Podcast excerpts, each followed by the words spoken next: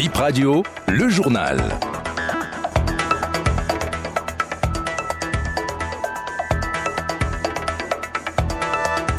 Le Mali et le Burkina Faso se disent solidaires du Niger. Tous deux, membres de la CEDEAO, refusent d'appliquer les sanctions prises à Abuja.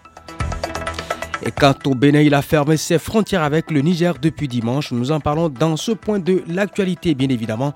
L'actualité relative à la fête du 1er août 2023 sera aussi présente dans cette session. Merci de prendre votre position.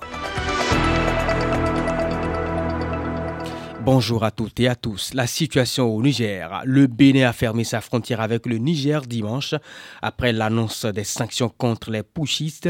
Le Nigeria fait de même, mais sans surprise, il y a deux trous dans la raquette. Le Mali de Burkina, dirigé par des militaires arrivés aux affaires par coup d'État. Eh bien, les deux pays ont publié lundi 31 juin un communiqué conjoint pour dire qu'ils n'appliqueront pas les sanctions.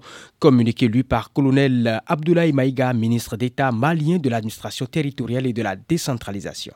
Le gouvernement de transition du Burkina Faso et du Mali expriment leur solidarité fraternelle et celle des peuples burkinabés et maliens au peuple frère du Niger qui a décidé en toute responsabilité de prendre son destin en main et d'assumer devant l'histoire la plénitude de sa souveraineté. 2. Dénonce la persistance de ces organisations régionales à prendre des sanctions aggravant la souffrance des populations et mettant en péril l'esprit de panafricanisme. 3. Refuse d'appliquer ces sanctions illégales, illégitimes et inhumaines contre le peuple et les autorités nigériens. 4. Avertissent que toute intervention militaire contre le Niger s'assimilerait à une déclaration de guerre contre le Burkina Faso et le Mali.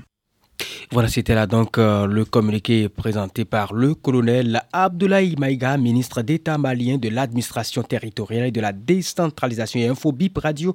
La réunion des chefs d'état-major de la CEDEAO annoncée pour lundi se tiendra finalement mercredi à Abuja. Fête nationale du Bénin, Boliaï était présent dans les tribunes avec Nicéphore Soglo l'année dernière pour le défilé du 1er août 2022. Cette année, l'ancien chef d'État ne viendra pas. Un émissaire au nom du président de la République était allé lui dire qu'il était invité. Boliaï aurait adressé un courrier à Patrice Talon. On ignore le contenu, mais ce 31 juillet, sur sa page Facebook, il a publié un post pour bouder la cérémonie en ces thèmes qui iront nous faire à la place de l'Amazone alors que les dignes fils du Bénin sont contraints à l'exil ou gardés dans les prisons pour leur opinion politique. Fin de citation. Réaction de quelques citoyens au micro de Aserabalo. Nul n'est parfait. S'il y a des choses comme ça, il faut se pardonner. On veut la clémence de notre président de la République. Donc, Boni, il a raison de pas. Il faut tolérer. La tolérance n'a pas de faiblesse. C'est un peu douloureux quand même. Mais on ne veut pas regarder dans tout ça là on va refuser que non, il n'y a pas de filet, non, on ne va pas faire ça. Dans tout ça là, il faut savoir pardonner.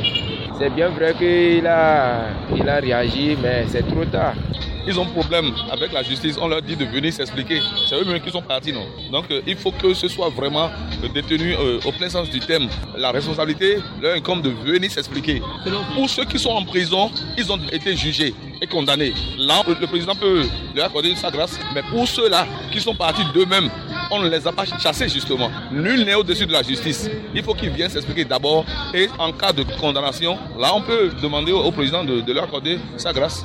Et outre ces avis partagés des citoyens, nous nous sommes intéressés donc à la portée politique de cette position du président Boniaï, Joël Lataï-Guédégui. La dernière sortie du président euh, donne euh, fatalement à supputer sur l'état de ses relations avec son successeur, le président Talon. Cette tribune du président Yahi, qui se voudrait une, exhortation à méditer sur notre vivre ensemble, porte euh, plus le ton du dépit que celui de l'injonction. Il n'est pas illégitime qu'il euh, prenne la parole à tout moment. Évidemment, à la veille de notre fête nationale, il est douteux qu'il s'interroge lui-même sur la nécessité d'aller s'incliner devant le monument au dévoué, devant l'Amazone, en cas devant les symboles forts de notre État-nation. Mais il ne faut pas désespérer que les fils du dialogue soient renoués, que le sort de ceux qui sont en prison pour des raisons politiques ou bien qui sont en exil de ce fait-là connaissent une résolution commune, consensuelle et aussi pacifique que possible.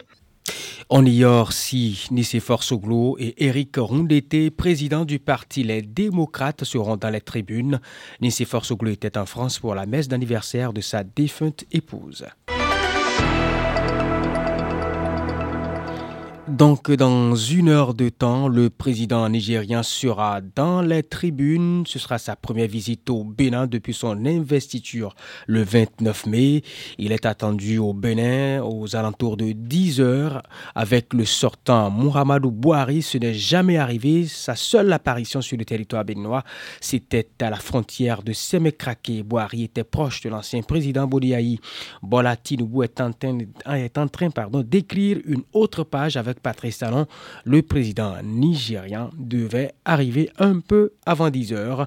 Le défilé commence à 11 heures. Il va durer 1 heure 20 minutes un peu avant le chef de l'État dépose une gerbe au monument des dévoués. Et pour finir cette édition Coupe du Monde féminine, la sélection zambienne rentre au pays sur une, victoire historique. Elle a battu le Costa Rica 3 buts à 1. Barbara Banda, capitaine de la sélection zambienne, a inscrit le millième but de la Coupe du Monde. C'était son premier but dans cette édition de la Coupe du Monde. Mesdames et messieurs, ce sera tout pour cette édition BIP Info 9h. Merci de votre aimable attention.